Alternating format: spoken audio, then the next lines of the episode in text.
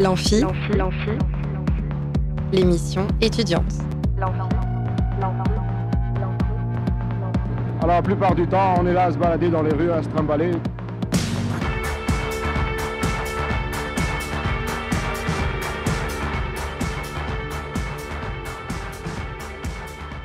Bonjour et bienvenue dans l'Amphi, l'émission étudiante sur Radio Alpa 107.3 FM Le Mans et radioalpa.com. Aujourd'hui, nous allons parler littérature puisque nous allons vous présenter la Maison de la littérature jeunesse francophone avec Nathalie Prince qui participe à ce projet. Bonjour. Bonjour. En deuxième partie, on sera toujours avec vous, Nathalie Prince, pour parler de votre dernier livre, Saint-Exupéry, Du vent dans le cœur, aux éditions Destin Calipe. Puis nous écouterons la chronique de Clémentine c'est parti tout de suite pour notre invité du jour. Plus on est de fou et plus on rit. Là où ça devient grave, c'est quand plus on est fou et plus on s'emmerde. Nathalie Prince, vous êtes professeure de littérature française et comparée à l'Université du Mans, présidente du Forum Philo Le Monde Le Mans et titulaire de la chaire Raconter des histoires pour grandir ensemble. Vous avez également écrit plusieurs essais, notamment sur la littérature fantastique et la littérature jeunesse, ainsi que des romans, des romans jeunesse entre autres, comme par exemple Ainsi parlait Nietzsche. Vous venez nous parler aujourd'hui de la Maison de la littérature jeunesse francophone du Mans.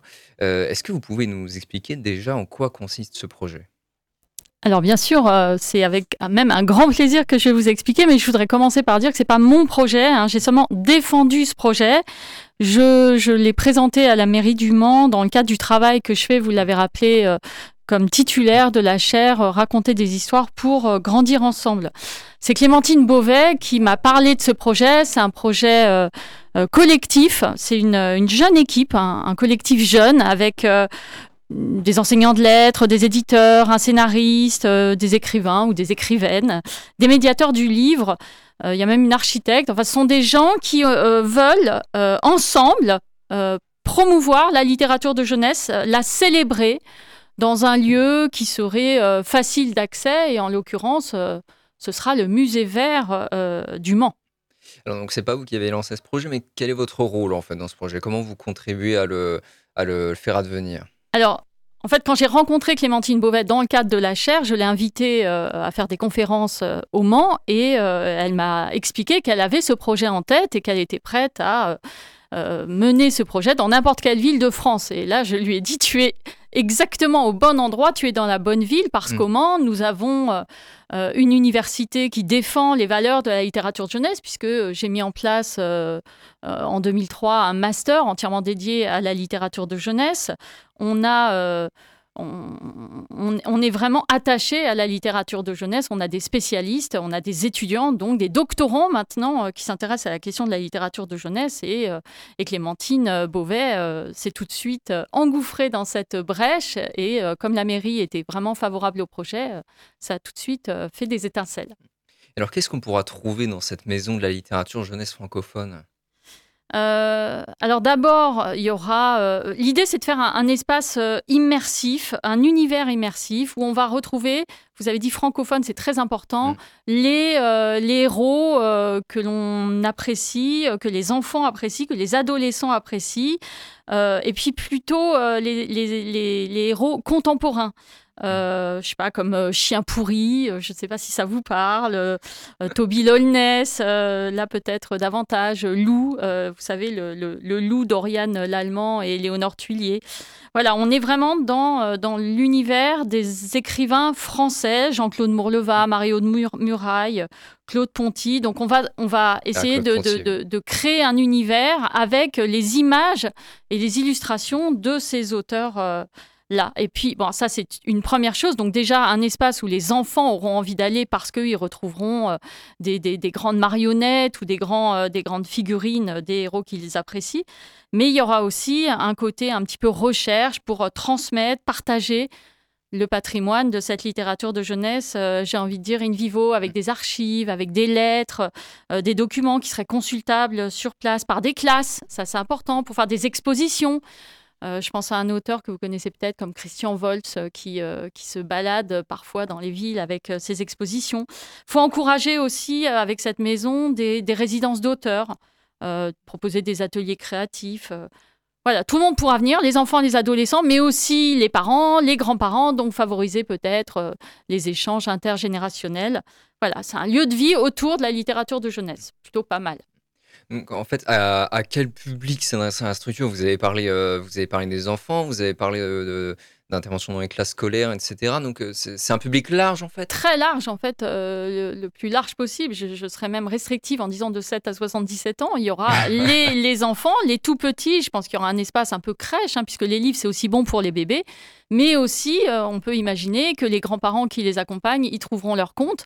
Et puis, idéalement, il faudrait aussi que des chercheurs puissent euh, trouver euh, des archives qui les hmm. intéressent. Il euh, faut prévoir tout ça dans le futur bâtiment. Donc ça peut être un lieu de documentation. Exactement. Hmm. Voilà. Alors après, il faudra faire attention parce qu'on ne peut pas tout mettre dans cette, dans cette maison. On ne peut pas avoir non plus un fonds immense, mais il faudra travailler avec les librairies. Peut-être y aura-t-il une librairie ou des ouvrages accessibles sur place. Je ne sais pas. Hmm. Et alors pourquoi littérature jeunesse francophone? Eh bien, parce que euh, il y a plein de, comment dire, de, il y, a, y a, déjà euh, aux États-Unis euh, des, des, auteurs reconnus, en Angleterre. on n'a pas envie de refaire quelque chose. Et là, je dis le on, il n'y a plus de brouillage référentiel. Je ne suis pas véritablement à, à l'origine de ce projet, donc je ne mm. devrais pas dire on. Mais je sais que l'ambition, c'est vraiment de mettre en valeur les auteurs français. Et ça, c'est euh, peut-être euh, le, point d'orgue. Alors français ou francophone? Français et francophone, vous avez complètement raison. ce sera une maison nationale de la littérature de jeunesse francophone. Donc ce sera en France, il n'y aura qu'une maison comme ça. Un petit peu de la même manière que euh, vous allez dans d'autres lieux magiques, dans d'autres pays, je ne sais pas, à Munich, en Allemagne, vous avez la Jugendbibliothèque.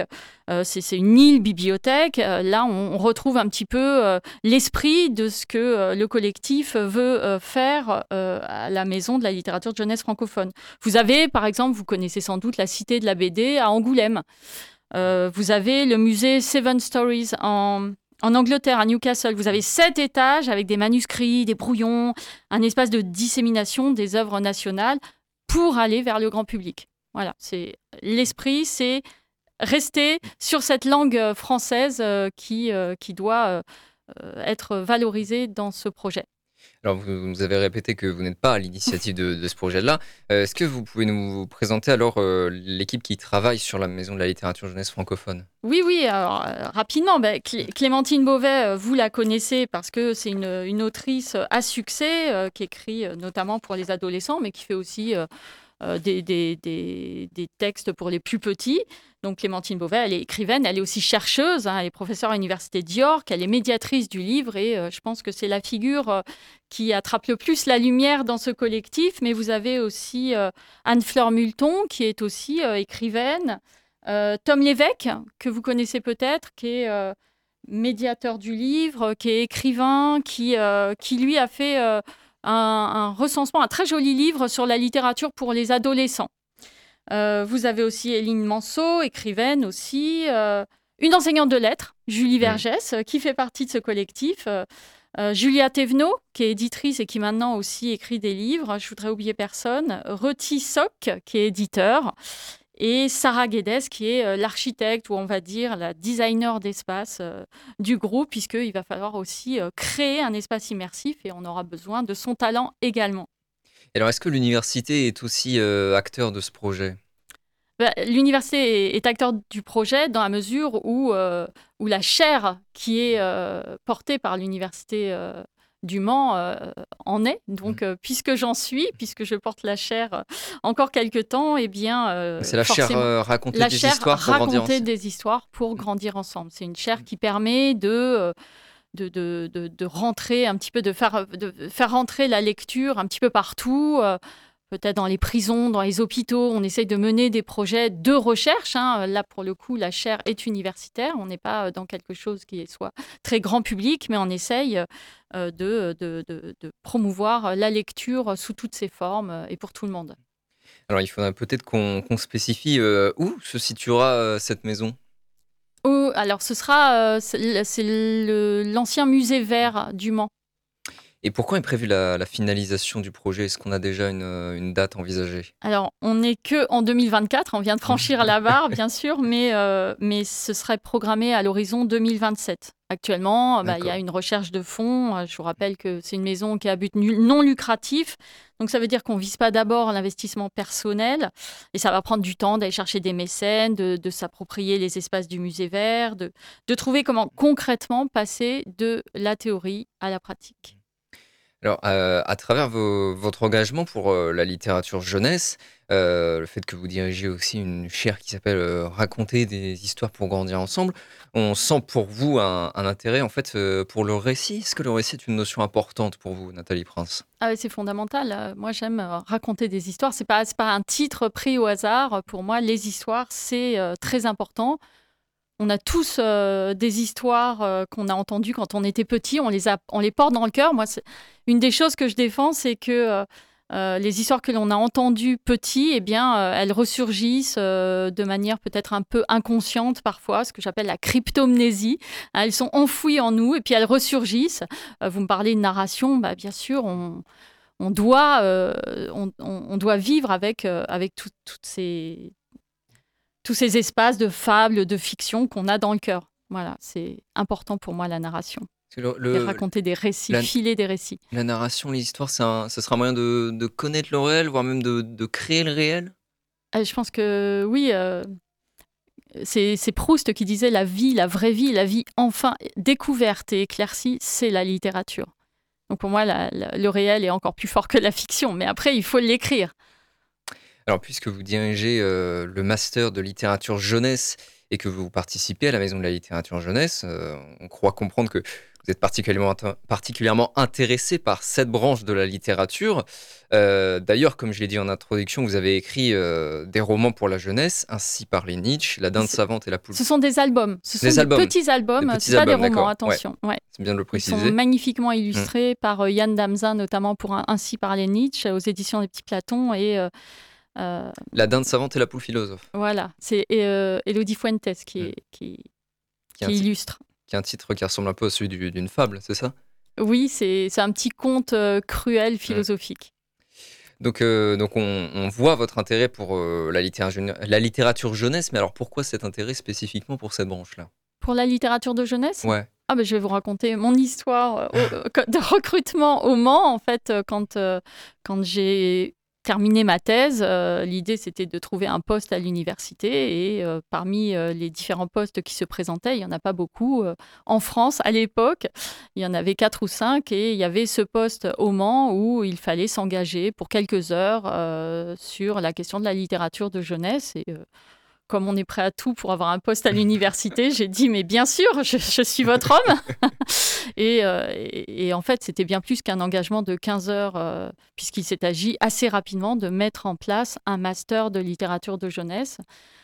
Ce que j'ai fait euh, petit à petit, en essayant d'acquérir une légitimité, on va dire scientifique, puisque c'était pas du tout ce qui était ma, ma spécialité à l'époque, euh, puisque j'ai fait une thèse sur la question des célibataires dans la littérature fantastique décadente. D'accord. Et en examinant de près toutes les perversions de ces célibataires littéraires, ce qui était très très loin de, euh, des préoccupations que, que j'ai aujourd'hui euh, avec les albums pour la jeunesse et les petits personnages.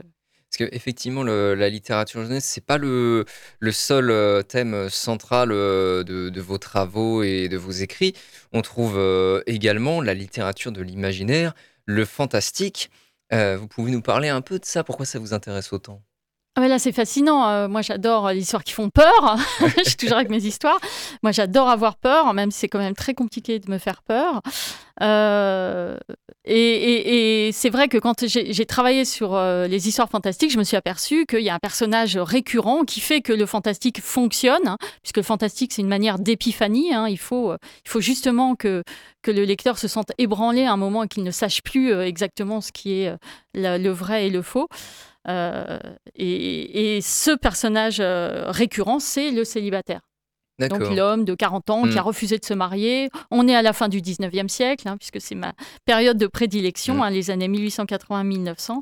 Et euh, c'est un personnage tout à fait hmm. mystérieux et, fascinant. C'est vrai que maintenant vous le dites, c'est vrai que dans les, différentes nouvelles ou romans fantastiques que j'ai pu lire de cette période-là, c'est vrai que le personnage, c'est souvent ouais, quelqu'un qui est dépourvu voilà. d'attache. Donc prenons des exemples, prenons euh, le Horla de Maupassant. Euh, ça commence, j'ai 42 ans, je ne suis pas mariée, ma fortune est suffisante pour vivre avec un certain luxe. Voilà, c'est le début du Horla, mais c'est aussi le début de Dr. Jekyll, Mr. Hyde, de euh, bah, le portrait de Dorian Gray, c'est euh, le début de, tout un tas de nouvelles, de Schwab, de Evers, de voilà. Alors, vous construisez pas un lien quand même entre la littérature fantastique, donc euh, qui la littérature de la peur, quoi, et, euh, et la littérature jeunesse, parce que l'enfance, c'est un peu l'âge de toutes les peurs quand même. Le monde est encore inconnu, euh, on voit des ombres partout. Il n'y a ah pas un lien à construire là-dessus? J'ai pas réfléchi à cette question. Je sais que Tommy Ungerer, que vous connaissez peut-être, celui qui a écrit Les Trois Brigands, disait il ah faut traumatiser les enfants. voilà, moi je trouve, je suis tout à fait d'accord avec Mais ça. Même chez Claude Ponty, que vous citiez tout à l'heure, il y a quand même des images un peu angoissantes des fois. Tout à fait, tout à fait. Maintenant, je trouve comme on est quand même c'est difficile de relier ces deux univers, hein, ce, mm. qui, ce qui a été compliqué pour moi quand j'ai essayé de, de, marquer la cohérence de mes recherches pour soutenir mm. mon habilitation à diriger des recherches pour pouvoir euh, euh, faire, diriger des, des doctorants. Euh, là, j'ai un peu peiné, je dois dire, à faire le pont entre la littérature décadente, quand même, avec beaucoup d'excès et de perversité, et la littérature de jeunesse, qui est quand même très, très différente. Alors, littérature jeunesse, littérature fantastique, mais il y a un autre euh, centre d'intérêt que j'ai remarqué chez vous, vous allez me dire si je me trompe, mais euh, le philosophe Friedrich Nietzsche, j'ai l'impression que vous en parliez beaucoup, vous avez quand même écrit euh, deux livres sur lui, alors un album, un album pour enfants et, et, un autre livre. Et que vient faire Nietzsche dans tout ça en fait? J'aime beaucoup Nietzsche, j'aime euh, j'aime sa pensée. Nietzsche m'a toujours accompagnée. Alors c'est vrai que avec euh, mon époux qui euh, écrivait, qui a qui a coécrit avec moi Nietzsche au Paraguay, qui a été publié en 2019 pour Flammarion, on avait on s'est on a été fasciné par euh, par, cette figure euh, du philosophe et puis aussi par euh, les, les aventures de, de sa sœur. Qui, bon, bah, je ne vais pas raconter peut-être ici Nietzsche au Paraguay, mais c'est un, un, un, auteur qui, qui, nous a fascinés et qui continue à me fasciner. Et d'ailleurs, au seuil de mon, mon, petit livre, dont nous parlerons peut-être tout à l'heure, Saint-Exupéry du vent dans le cœur, j'ai mis une petite citation de Nietzsche en exergue. voilà, parce que, parce que Nietzsche me plaît beaucoup et que euh, cette petite phrase que j'ai rappelée au seuil de l'œuvre, c'est Je n'aime que les livres qu'on écrit avec son sang. Dans Ainsi Zarathustra, les Zarathustra, qui est quand même un, ouvrage magnifique. Et pourquoi Nietzsche est un philosophe qui me parle? Parce qu'il parle avec des images. Hmm. Et ça, la, pensée Nietzsche, c'est une pensée qui appelle au récit et à l'imaginaire? Exactement. Hmm.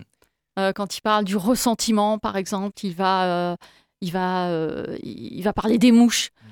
Euh, il va parler de, la grenouille qui regarde de, bas vers le haut. Il va parler, il va, il va convoquer des images qui sont complètement, euh, euh, qui peuvent être reprises pour un imaginaire enfantin, je trouve. puis il, a toute cette esthétique des forces dionysiaques qui, pareil, sont des, sont des forces très sombres, etc., pulsionnelles. Exactement. Et puis il y a les, les, trois métamorphoses l'homme qui était un chameau, qui est devenu lion, celui qui dit non, et, et ensuite l'enfant c'est la dernière figure euh, hmm. des métamorphoses euh, de Nietzsche. Et là, euh, il, faut, il faut saluer ça aussi. Hein. L'enfant qui peut faire tout et n'importe quoi et qui est plus libre que, eh ben, ça nous amène à un autre personnage important pour vous, c'est le Petit Prince et son auteur, Antoine de Saint-Exupéry. On en parle plus en détail après une petite pause pendant laquelle vous pouvez gagner des places pour Serena le 16 janvier à Ève en appelant au 02 43 24 37 37. Tout de suite, on écoute Thomas Fersen, Pégase.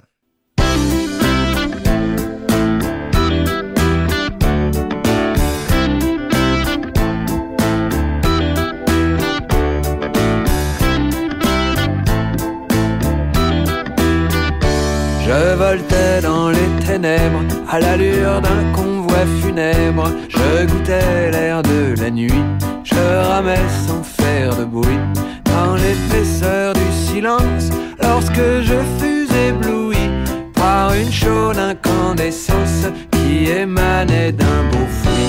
Ma mère m'avait prévenu, méfie-toi des ampoules nues, ne t'approche pas de ces globes qui mettront le feu à ta robe. Les papillons insomniaques y trouvent un aphrodisiaque. La mort est au rendez-vous, au mieux tu deviendras fou.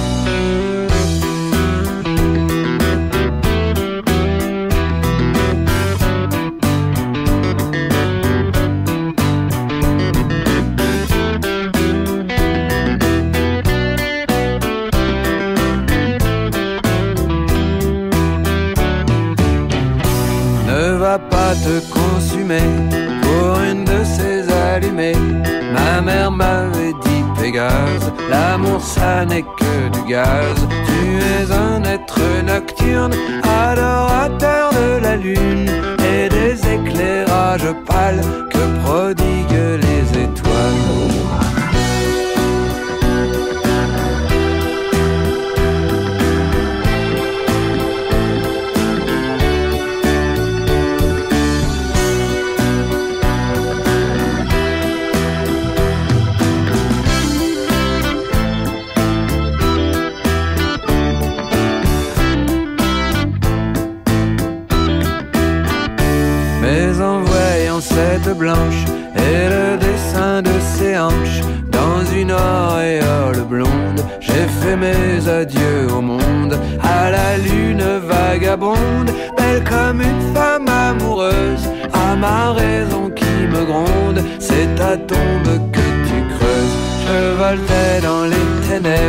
L'allure d'un convoi funèbre, je goûtais l'air de la nuit, je ramais sans faire de bruit. Dans l'épaisseur du silence, j'ai vu ma vie défiler jusqu'au jour de ma naissance, lorsque l'ampoule a grillé.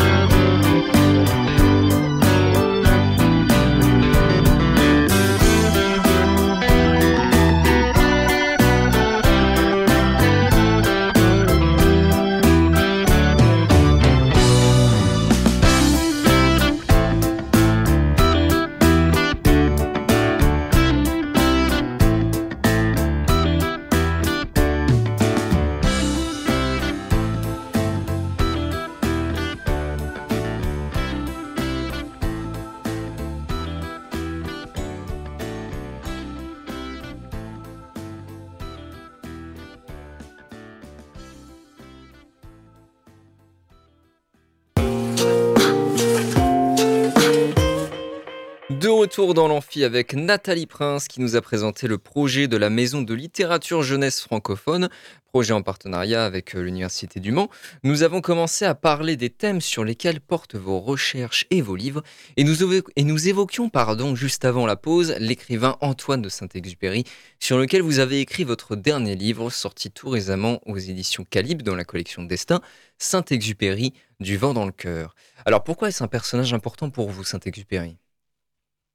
Euh, c'est un personnage euh, qui me troublait parce qu'il a écrit Le Petit Prince, qui est l'œuvre la plus hmm. lue, la plus traduite. Euh, voilà. D'accord. Au monde. C'est en tant, en tant qu'auteur. En tant qu'auteur du Petit Prince, je me hmm. suis dit comment a-t-il réussi ce coup de génie hmm. d'une œuvre qui est universellement reconnue et appréciée par tous, qui touche les gens si profondément.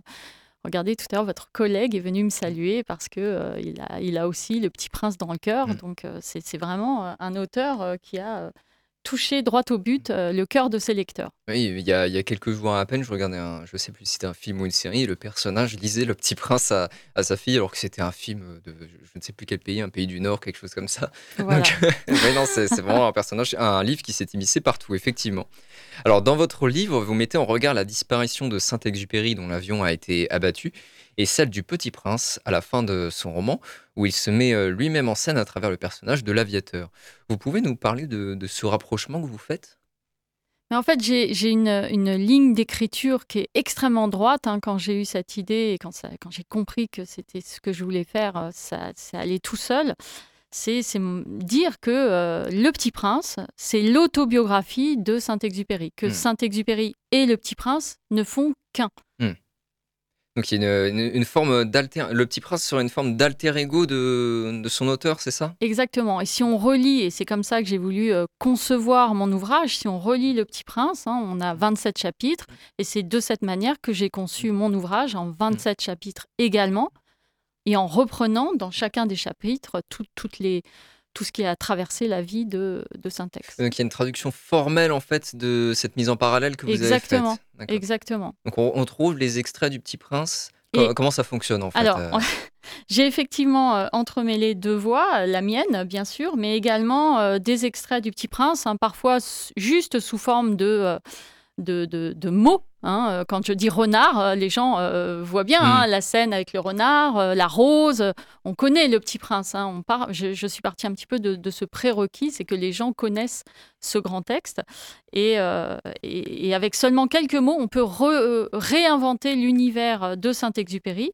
Et je les ai pris dans l'ordre, les chapitres. Donc c'est là que c'est un petit peu un défi mm. en tant qu'écrivaine. c'est pas facile à tenir mais, euh, mais c'est fluide. Et, euh, et quand mm. j'ai voulu, euh, par exemple, parler de sa naissance, de, de, ce, de, ses premiers envols, etc., il y a à chaque fois le texte qui vient appuyer. Mm. Dans l'ordre, parce que quand ça n'est pas dans l'ordre, je cite la citation. Les citations sont dans mm. l'ordre dans lesquels on les trouve dans Le Petit Prince. Alors, est-ce que vous pouvez nous parler plus en détail de la mort de Saint-Exupéry, qui est quand même au cœur de ce projet? En fait, ce que j'essaye d'expliquer, voilà, voilà, tout est parti, tout est parti d'un truc euh, qui clochait, en fait, et ça vient de mes étudiants. C'est grâce à mes étudiants que j'ai écrit ce livre, d'une certaine manière, mes, mes, étudiants de première année. En fait, j'avais donné une explication de texte du chapitre 6 euh, du Petit Prince et euh, le, commentaire portait sur 44 couchers de soleil. Le Petit Prince voit sur sa minuscule planète 44 couchers de soleil. Et moi, ma version me donnait 43 couchers de soleil. Je me suis ah dit, c'est bizarre. Oui, ah bon. D'une édition à l'autre ou euh Voilà, alors je pense que c'est une erreur, je ne sais pas. Euh, je, C'est vrai que parfois on ne se comprend pas avec les étudiants. Je me suis dit, il a fait une erreur. Bon, hmm. on n'en a pas fait euh, une caisse, hein, c'était pas très grave. Mais je me suis renseignée, je suis allée voir le manuscrit, et sur le manuscrit, en fait, il apparaît très clairement que Saint-Exupéry a modifié le nombre des couchers de soleil. Il a mis d'abord 43 et ensuite, il a corrigé en mettant 44 couchers de soleil. alors, le livre a quand même été édité sur la version avec 43 couchers Il y a peut-être des petites erreurs dans, dans, les, dans les différentes versions. En tout mm. cas, la version ici, c'est 43 couchers de soleil. D'accord. C'est plutôt 44, puisque dans le Pléiade, c'est 44 couchers de soleil. D'accord. Le Pléiade Syntex a modifié pour que ce soit 44 couchers de soleil. Ok. Alors pourquoi ça a tant d'importance En quoi mm. cela a-t-il de l'importance? Eh bien, euh, j'ai imaginé que euh, c'était peut-être l'âge de la mort de Syntex tel qu'il pouvait l'annoncer dans son livre, puisque euh, on arrive à une période de sa vie, après la quarantaine, il est très abîmé par la vie, il a eu euh, beaucoup d'accidents d'avion. Mmh. Vous, avez, euh, vous avez lu le livre, euh, vous avez vu un petit peu d'où il sort parfois, mmh. s'il a réussi à réchapper à des, presque des noyades, et des, son moteur s'enflamme, enfin on pourra en reparler. Et il sait qu'il il va bientôt mourir. C'est la guerre. quand il écrit Le Petit Prince, on est en 1943, il, il l'envoie à ses éditeurs en 1943, c'est là qu'il corrige, Le Petit Prince est fini, il écrit, euh, finalement, il corrige et il écrit 44 euh, couchers de soleil. Mmh. Et je pense que là, il annonce qu'à 44 ans, il sait qu'il va bientôt mourir. Il s'embarque, euh, il, revient en France pour, pour faire ses trajets de, en tant que ses missions mmh. d'observateur. Il rapporte des clichés pour la guerre, pour, pour faire la guerre. Et il, il fait tout pour aller euh, au-dessus euh, au-dessus des nuages, hein, d'une certaine manière, et, euh, et, et, peut-être il sait qu'il va, qu'il va mourir. En fait. vous, écrivez, je vous cite, Le Petit Prince constitue une autobiographie singulière et sans précédent dans l'histoire de la littérature. Une autobiographie tout à fait extraordinaire qui se termine comme il se doit par la mort de l'écrivain. En fait, vous voyez dans Le Petit Prince non pas seulement une autobiographie, mais une autoprophétie carrément. C'est exactement ça. C'est une chronique d'une mort annoncée. Hein. D'accord. Il est, quand il met un point final, qui n'est pas un point final, hein, c'est trois points de suspension qui terminent mmh. Le Petit Prince, eh bien, euh, Syntex sait que peut-être il va en finir. Mmh. Alors, il je ne parlerai pas d'un suicide D'accord. Il est pas, il, se suicide pas, mais s'il disparaît euh, parce qu'il va se faire descendre par euh, les avions allemands, eh bien, euh, il acceptera cette idée. Il, le sait. Il, y a même une lettre qui est retrouvée la veille de sa mort. si, je, si je suis descendu, je ne regretterai absolument rien. La termitière future m'épouvante. Voilà, il sait qu'il n'est déjà plus, d'une certaine manière, de hmm. ce monde. Il l'accepte. Il l'a déjà écrit dans Le Petit Prince, sauf qu'il va devoir faire ce qu'il a écrit, c'est-à-dire disparaître comme Le Petit Prince. Hmm. Puisque la, la la force peut-être de ce texte qui peut faire peur, hein, on revient sur la question de la peur, eh bien, c'est que le petit prince, euh, c'est un mmh. suicide euh, d'enfant. Enfin, il se laisse mourir. Il, il dit qu'il va retourner sur sa petite planète, il se fait piquer par un serpent et il, et il tombe. Et vous savez, cette merveilleuse phrase, il tomba doucement comme tombe un mmh. arbre. Mais c'est la mort de l'enfant qui est évoquée dans ce texte. Alors quand on lit votre portrait de Syntex, il s'en dégage euh, plusieurs grands traits. Le premier aspect, c'est celui d'un grand enfant ou d'un homme qui est en quête désespérée du pays de l'enfance, qui le rappelle à plusieurs reprises, notamment lors des coups durs de sa vie, comme la mort de sa sœur. Vous écrivez d'ailleurs à propos du, livre Le Petit Prince qu'il mélange deux fils de soie, le récit d'un enfant, le Petit Prince, qui grandit et s'adultise au pays de la souffrance et de l'absurde, et le récit de vie d'un homme, Antoine de Saint-Exupéry, à la recherche du pays de l'enfance. Alors je remarque que vous écrivez fil de soie S-O-I, j'imagine que c'est pas un hasard, hein. On, rejoint la question de l'alter ego entre euh, Saint-Exupéry et le petit prince. Et alors pourquoi, pourquoi il se reconnaissait tant dans cette figure de l'enfant en fait? Votre question, elle est, elle est compliquée. et euh, vous avez parlé de la mort de la sœur, mais euh, ce qui crée aussi un trou dans le cœur de Saint-Exupéry beaucoup plus jeune, c'est la mort du frère hmm. et la mort du père. Euh, d'où le titre hein, du vent dans le cœur. Il y a vraiment une, un sentiment de, de, de, béance existentielle. Il a, il a perdu son père, il a perdu son frère, il perdra sa sœur plus tard. Peut-être que voilà ce, ce, ce, frère qui meurt très jeune, euh, bah, c'est déjà un petit prince qui meurt. Donc euh, l'enfance, elle est déjà là. Et on se rapproche d'un autre grand texte de la littérature, euh, cette fois-ci étrangère, c'est le, Peter Pan de James Matthew hmm. Barry, que vous connaissez sans doute. On connaît peut-être parfois par, par, par Disney. Walt Disney, hmm. mais la, vraie histoire, celle de James Matthew Barry de, 1911, hein, finalement dans les dates, on n'est on pas si loin, bah, elle raconte aussi cette disparition de l'enfant. Peter Pan, c'est un enfant mort. Hmm. Qui, qui, kidnappe des enfants qui, qui kidnappe des enfants, voilà, c'est le fossoyeur des enfants morts pas un qui gentil, les emmène. Peter Pan, euh, contrairement à ce que Disney veut faire croire, c'est pas un gentil. Alors cette tendance à l'enfance conduit au deuxième aspect de la personnalité de Syntex, la solitude. Dans votre livre, Nathalie Prince, vous multipliez les références au désert, désert où se déroule d'ailleurs l'action du Petit Prince. Cette solitude de Saint-Exupéry, est-ce qu'elle est liée à cette importance de l'enfance, à un trop grand écart entre lui et ces grandes personnes qu'il trouve bien bizarres? Ah non, je pense pas parce qu'il était, euh, il était attiré par les hommes. Il a tout fait pour aller au milieu des hommes, euh, euh, pour être le, c'est le grand frère parfait, Saint-Exupéry. Mais c'est vrai que quand il a fait euh, ses, classes, qu'il a appris à piloter les avions, on l'a tout de suite envoyé au Maroc, on l'a à Casablanca, à Cap Juby. il, a, il a beaucoup traversé le désert. Et puis, la vie d'un aviateur, c'est à cette époque, on parle des pionniers de l'aviation, hein, c'est pas les, les avions d'aujourd'hui. Euh, il, a, il, fait partie des, de l'équipe de Mermoz, de, de, Guillaumet. Enfin, ce sont des grandes figures euh, légendaires euh, de l'aéropostale. Bah, ce sont des gens qui, sont, qui vivent seuls. Mmh on peut pas être. Euh, Donc c'était une solitude qui était, hum, qui était subie, quoi, qui, Oui, parce que dès qu'il n'était plus dans son avion, il allait chercher la compagnie, il allait chercher les autres. Je crois qu'il n'y avait pas plus euh, sociable que Saint-Exupéry. C'était un, un, un guéluron. Euh, il aimait bien aller faire la fête avec ses amis, euh, avec, ses, avec ses chéris. Euh, il était. Euh, oui, et il avait une activité sociale particulière aussi. Je vais encore vous citer. Page 57 de votre livre, vous avez une très belle phrase. Il s'épuise à lire un monde dont il se détache morceau par morceau. Et en fait, cette utilisation du verbe lire et cet écart entre le monde et celui qu'il observe m'amène au troisième aspect de syntaxe.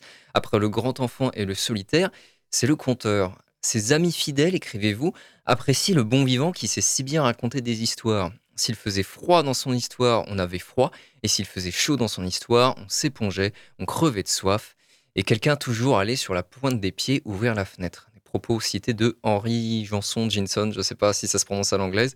L'objectif de votre livre, Nathalie Prince, est-ce que c'est aussi de se questionner sur cette activité de conteur de syntaxe, sur, sur sa nécessité, son origine?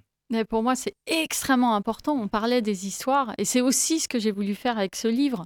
Syntex était hyper doué pour raconter des histoires, et tous ces textes, euh, bien sûr, racontent, euh, racontent des histoires. Et, euh, et moi, c'est ce que j'ai voulu faire aussi, pour rendre hommage aussi à hmm. Syntex. Je ne me suis pas contentée de faire une biographie qui, puisque c'est dans une collection de biographies, qui racontait la vie de Syntex. J'ai voulu aussi la mettre en scène, la mettre en fiction et, et doubler le travail peut-être pas d'historienne que j'ai fait, mais en tout cas de chercheuse, puisque j'ai j'ai soigneusement recousu euh, toutes les, tous les éléments de la vie de Syntex euh, pour, les mettre, pour les remettre dans l'ordre et les restituer pour faire une biographie qui ressemble à ce que le lecteur euh, peut s'attendre à trouver. Mais j'ai également ajouté des fils fictionnels, et notamment en reprenant les, les, les, termes du Petit Prince, pour, pour donner cette couleur euh, de, de, l'histoire, raconter des histoires, pour moi, c'est vraiment très important. Syntex le faisait euh, merveilleusement bien et ses amis euh, l'écoutaient sans, sans mot dire. et, j'ai essayé aussi mm. de vous raconter une histoire et de il y, a des points d'exclamation dans cette biographie. On n'est pas dans quelque chose qui est complètement neutre. J'y ai mis aussi beaucoup de moi-même. Comment vous, la vous le qualifieriez cet objet? Parce qu'on a du mal en fait à le qualifier. Est-ce que c'est une biographie, une fiction, un essai? Qu'est-ce que c'est en fait? Est-ce que vous avez un mot pour le décrire? Hélas, non. je comprends, j'en ai pas non plus. peut-être une biographie 2.0, hein, qui est à la fois une biographie euh, d'historienne, mm. de, de, chercheuse, mais aussi mm. de d'écrivaine, tout mm. simplement. Oui, en fait, vous essayez de concilier euh, quand même une certaine euh, recherche littéraire avec l'écriture d'une fiction une, mais une littérature de l'imaginaire en même temps enfin, Est-ce qu'il y a le mélange de, votre position de, chercheuse et votre position d'écrivaine? Ou alors est-ce que vous avez essayé de, vous détacher peut-être de la chercheuse? Je ne sais pas. Ah ben non, la chercheuse, elle est toujours là. Euh, mmh. je, n'arrive pas à m'en débarrasser, mais en même temps, j'essaye de, la gommer euh, autant qu'il est possible pour que ce soit pas euh, ennuyeux. ça, c'est très important pour moi. Mais c'est important que ce soit un texte qui soit euh, euh, complet avec à la fois l'essai. Je pense que les, lecteurs qui liront ce texte apprendront des choses, réfléchiront sur la question de la lecture. En fait, ce que je fais aussi, c'est montrer comment lire Le Petit Prince d'une nouvelle manière. Je ne dis hmm. pas que c'est la bonne manière, mais si on écoute quelqu'un comme Umberto Eco, on sait que un texte, c'est, je cite, une machine paresseuse qui veut que quelqu'un l'aide à fonctionner. Eh bien moi, en tant que chercheuse, euh, en tant que professeur, j'aimerais ouvrir peut-être euh, l'esprit sur une nouvelle lecture du Petit hmm. Prince, qui est quand même, je le rappelle, un des textes les plus lus et les plus traduits, euh, en, en proposant quelque chose de complètement différent. Moi aussi, je tisse un fil, une couleur différente qui va, se, qui va venir s'ajouter à toutes ces, toutes ces lectures qui ont déjà été faites. Hein, en fonction de mes compétences encyclopédiques qui rejoindront peut-être euh, d'autres lecteurs. Et, ce qui est important, c'est de, de montrer qu'on peut créer une nouvelle hypothèse sur un texte, une hypothèse de lecture sur un texte qui est peut-être archi connu, voire le mmh. plus connu. Et alors, sous un autre angle, est-ce qu'on peut aussi considérer votre, euh, votre livre comme euh, un manifeste pour une pratique de la recherche littéraire qui, qui inclut l'imagination comme un outil de recherche? Eh ben, moi, je vous, je, suis reconnaissante de dire ça, parce que je pense que c'est très important. Hein. La recherche en littérature, c'est quoi hein, euh, Qu'est-ce que je trouve, moi, chercheuse en littérature? Eh bien, je propose de relire un texte, et, et évidemment, on peut s'appuyer sur l'imaginaire, sur sur ses compétences encyclopédiques pour, euh, pour euh, fabriquer euh, une nouvelle histoire. En fait, il y a le petit prince dans cette histoire. J'imagine que mon, idéal, ce serait que les gens reprennent le petit prince après la lecture de mon livre hmm. et, et, et, fassent coller ce que j'ai écrit avec l'histoire de Saint-Exupéry. Alors pour terminer sur votre livre, Nathalie Prince, je voudrais vous poser une question en vous citant une dernière fois. C'est une question qui est, assez personnelle parce que voilà, elle m'a intrigué à la lecture du livre. Euh, à la page 98, euh, pour clore la deuxième partie du livre qui raconte, euh, qui raconte la vie de Syntax en reprenant la structure du Petit Prince, vous décrivez l'un de ses dessins intitulé Ça c'est la vie. Et alors du coup là je vous cite. Il représente le Petit Prince, seul, au milieu des montagnes acérées, sous un croissant de lune, avec un précipice à ses pieds au fond du précipice, une manière de serpent, et Syntex d'ajouter à la main sur son dessin, avec une flèche, Ça, c'est moi. Ma question, Nathalie Prince, est la suivante. La flèche désigne-t-elle le petit prince ou le serpent? Ah Parce que c'est pas précisé. C'est vrai, c'est vrai, c'est vrai. Il y a une ambiguïté. En fait, c'est l'ensemble du dessin. D'accord. C'est l'ensemble du dessin. En fait, euh, Syntex a, vraiment fait des petits croquis qui sont accessibles sur Internet. Hein. Je les ai trouvés vraiment en, regardant sur la toile. Et c'est vrai que ces petits dessins, ils sont extrêmement troublants. Euh, il y a les premiers pas dans la vie, la douceur des premières illusions. On retrouve toute la vie de Syntex hein, qui défile. Et puis il y a ce dessin qui est extrêmement troublant avec un petit prince euh, au fond d'un précipice avec ce serpent. Et, mm. et, là, il dit ça, c'est moi. Mm. Il y a cette, euh, cette mise en abîme et puis ce moi qui est intéressant aussi, le, jeu à la fin qui, euh, qui apparaît et qui me... Ce, jeu du livre, il est fondamental. C'est le mm. jeu qui est Saint-Exupéry, mais qui est aussi le jeu du narrateur. Et moi, je l'utilise dans mon texte pour que ce soit aussi un jeu qui me ressemble. Mm. Donc, je mêle toutes ces, tous ces fils euh, de soi, hein, toujours SOI, euh, en, en, reprenant finalement cette, euh, grande phrase que vous connaissez, euh, euh, vous savez, de, Gustave Flaubert, Madame Bovary, c'est moi. Bah, effectivement, Syntex, dans ce livre, c'est un hmm. petit peu moi. Merci beaucoup Nathalie Prince. alors en termes de littérature jeunesse, Le Petit Prince est une œuvre majeure. Est-ce qu'elle sera célébrée d'une manière ou d'une autre dans la maison de la littérature jeunesse francophone? Alors, c'est une bonne question. Je sais qu'il ne fait pas partie des, des, des, ouvrages qui seront forcément mis tout de suite à l'honneur parce qu'on est dans les, dans les classiques. Voilà, exactement. Hmm. exactement. mais, mais il est tout à fait possible de le repenser euh, de manière plus euh, moderne. Puis, euh, Merci beaucoup. Merci beaucoup, Nathalie. Merci à vous. Merci. On rappelle que votre livre sur Saint-Exupéry, Du vent dans le cœur, est disponible en librairie et c'est aux éditions Calip. La Maison de la littérature jeunesse francophone est encore en projet, mais l'ouverture de la structure est prévue pour 2027. Merci encore, Nathalie Prince, pour toutes vos réponses. On fait une pause pendant laquelle vous pouvez gagner des places pour transmission dans le cadre de Le Mans Sonore le 20 janvier au Saunière en appelant au 02 43 24 37 37. Et tout de suite, on écoute Tiefen, Confession d'un Everbeen.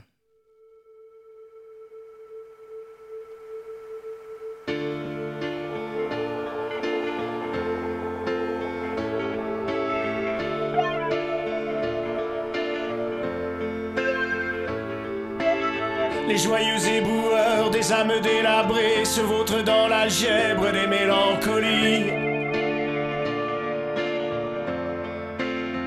Traînant leurs métastases de rêves carchérisés entre les draps poisseux des siècles d'insomnie.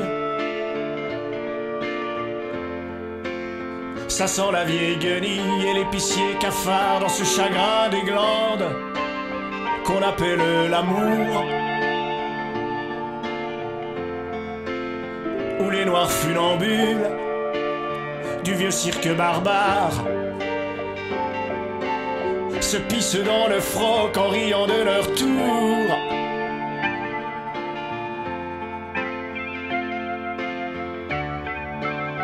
J'ai volé mon âme à un clown, un cloclo mécanique, du rock'n'roll cartoon. J'ai volé mon âme à un clown, un clone au cœur de cool du rêve baby baboon. J'ai volé mon âme à un clown.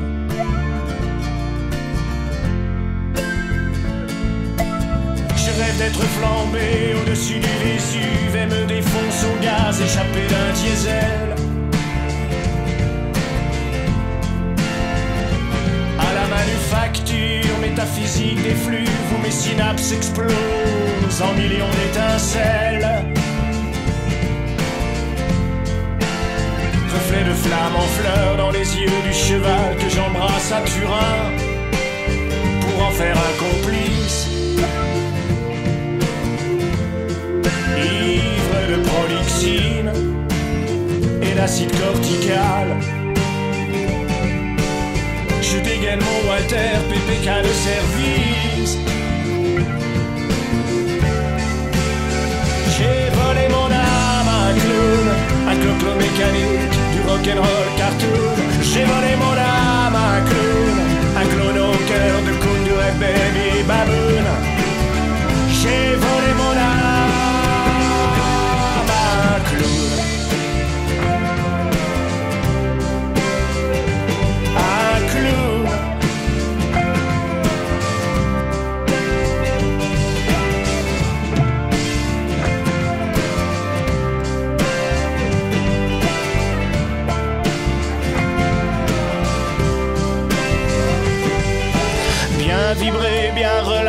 Tempo laid back, rasta lunaire baisant la main de méga queen. Je crache dans ma tête les vapeurs d'ammoniac Sturm sans fin au bout d'une Everbean. Facsimilé d'amour et de tranquillisant dans la clarté chimique de ma nuit carcérale.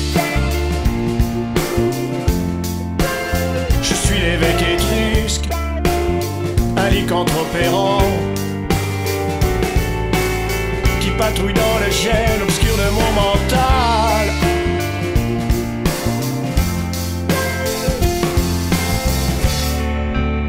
J'ai volé mon âme à un clown, un cloclo mécanique, du rock'n'roll cartoon. J'ai volé mon âme à un clown, un clown au cœur de coon du rêve baby baboon. J'ai volé mon âme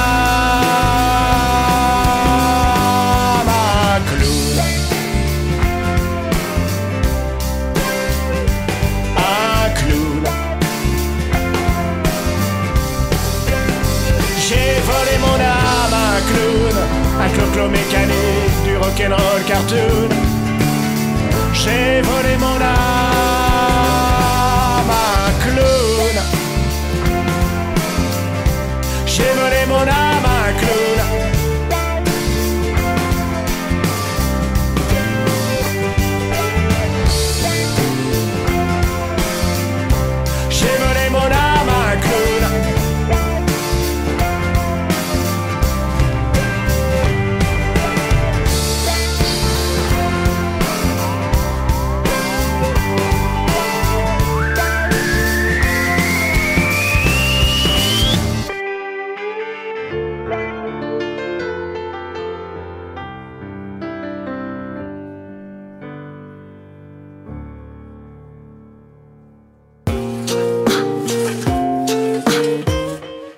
retour dans l'amphi pour les chroniques étudiantes. Jingle.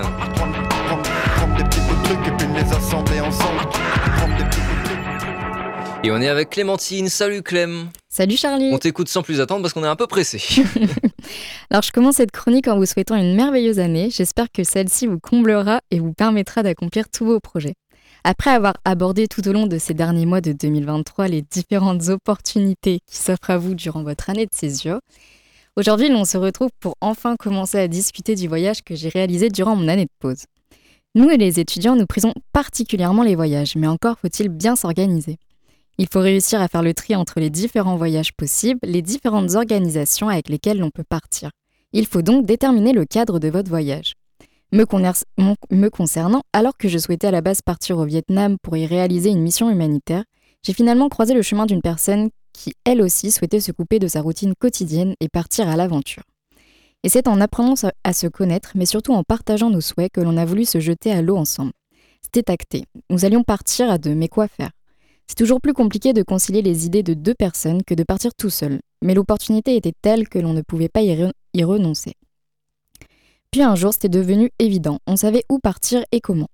Cette personne était ben- menuisière. Curieuse de nature, je me suis dit que c'était l'occasion d'apprendre à bricoler de manière plus concrète. On a alors décidé d'acheter un camion et de se lancer dans son aménagement en construisant tout avec nos petites mains. Il ne fallait plus que se lancer. Alors, dès que l'année scolaire s'est terminée, j'ai travaillé pour compléter les sous de côté que je réunissais depuis mes 18 ans pour un jour partir à l'aventure. C'était à la fois de la joie qui me parcourait, car je me suis dit que le moment était enfin venu, mais à la fois du stress, de la peur, car l'on se lançait dans l'inconnu. Mais alors qu'est-ce qui m'a poussé à partir? Eh bien depuis toujours, je souhaitais faire une pause et partir seule à l'aventure. J'ai eu la chance de pouvoir partir en colo à l'étranger tous les étés et j'en remercie mes parents, car c'est indirectement grâce à eux que j'ai eu le courage de prendre cette initiative et de souhaiter partir sans avoir peur, en sachant pertinemment qu'en revenant, je n'aurais rien perdu mais tout gagné. Alors qu'initialement je me renseignais pour partir faire fille au père en Australie après l'obtention de mon bac, j'ai finalement pris la voie des études supérieures en intégrant une faculté de droit. Mais le hic ne s'arrangeait pas. Le système scolaire français ne m'a jamais pleinement convenu. Rester assise à écouter toute une journée me fatiguait autant que trois mois de travail dans une usine à faire des heures supplémentaires à ne plus compter. Je savais donc qu'il fallait que je parte, que je m'en aille à la découverte du monde, des cultures et des habitants, car c'est ce qui m'animait à cet instant précis. Je n'étais plus heureuse au sein de mes études et j'ai alors décidé que je ne devais pas rester passive à attendre qu'elles se terminent. Je n'avais plus aucune motivation pour aller en cours, alors qu'au contraire, je débordais d'énergie dans le cadre extrascolaire.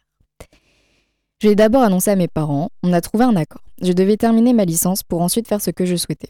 Je l'ai d'abord mal pris, mais j'ai finalement compris que la licence était à leurs yeux une sécurité. J'ai donc poursuivi en troisième année malgré ma réticence. Je ne vous souhaite pas de faire quelque chose à contre-coeur, alors si vous pouvez partir dès l'instant où vous ne vous sentez plus à votre place, faites-le. Mais si vous vous trouvez actuellement dans la même situation que je l'étais, ne baissez pas les bras. Au fond, un diplôme, c'est une sécurité. Essayez d'appréhender cette année de trop comme un temps de réflexion qui vous permet de mieux organiser votre voyage, votre projet. Finalement, l'on ne peut pas en vouloir à nos parents qui souhaitent qu'on réussisse. Le tout, c'est d'essayer d'en parler. Pour ma part, j'ai eu la chance d'avoir des parents compréhensibles là-dessus et d'être libre de faire ce que je souhaitais. Si ce n'est pas votre cas, ne renoncez pas à votre projet. Vous ne devez pas accepter le fait de ne pas vous sentir à votre place, car prendre une année de césure n'était pas courant à l'époque de nos parents. La société a évolué et les envies aussi, alors ne renoncez pas à réaliser un projet qui vous permettra de mieux apprendre à vous connaître, mais aussi de développer de nombreuses compétences qui vous seront grandement bénéfiques dans votre futur. Seul vous êtes maître de votre futur. C'est vous qui vous lèverez le matin pour aller au travail, alors si la voie dans laquelle vous vous êtes engagé ne vous convient plus, écoutez-vous et ayez le courage d'en prendre une autre. Je vous remercie de m'avoir écouté et vous dis à la semaine prochaine pour vous raconter la suite de cette aventure. Merci beaucoup euh, Clémentine pour ta chronique, c'était super. eh ben écoute, on va même avoir euh, le temps, euh, peut-être pas. je pense qu'on peut la commencer et puis je sais pas si on aura le temps de la finir. Voilà. Tout de suite, c'est YouTube Beautiful Day. Vous pouvez gagner des places pour Flavien Berger et Danse Musique Rhône-Alpes dans le cadre de Le Mans Sonore 2024 le 24 janvier au Saunière en appelant au 02 43 24 37 37. Tout de suite, c'est YouTube Beautiful Day.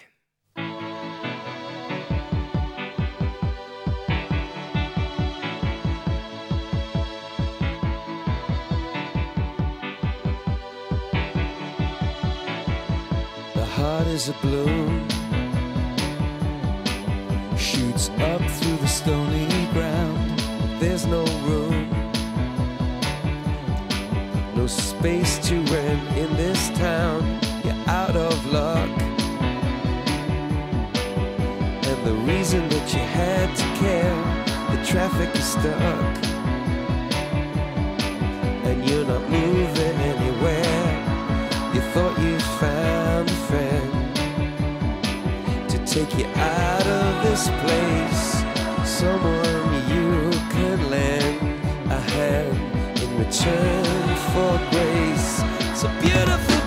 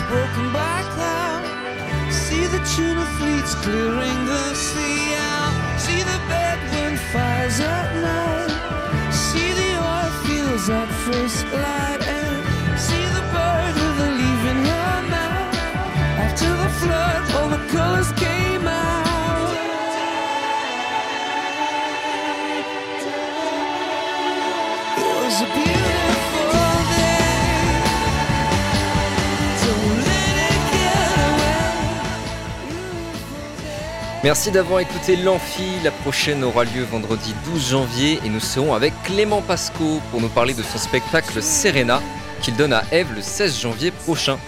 A bientôt dans l'Amphi.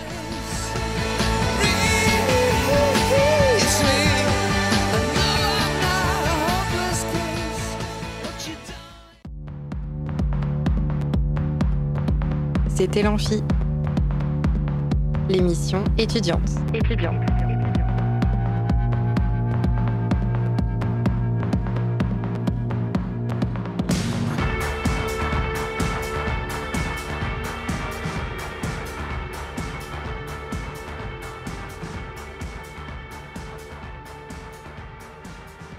Radio Alpa, l'alternative.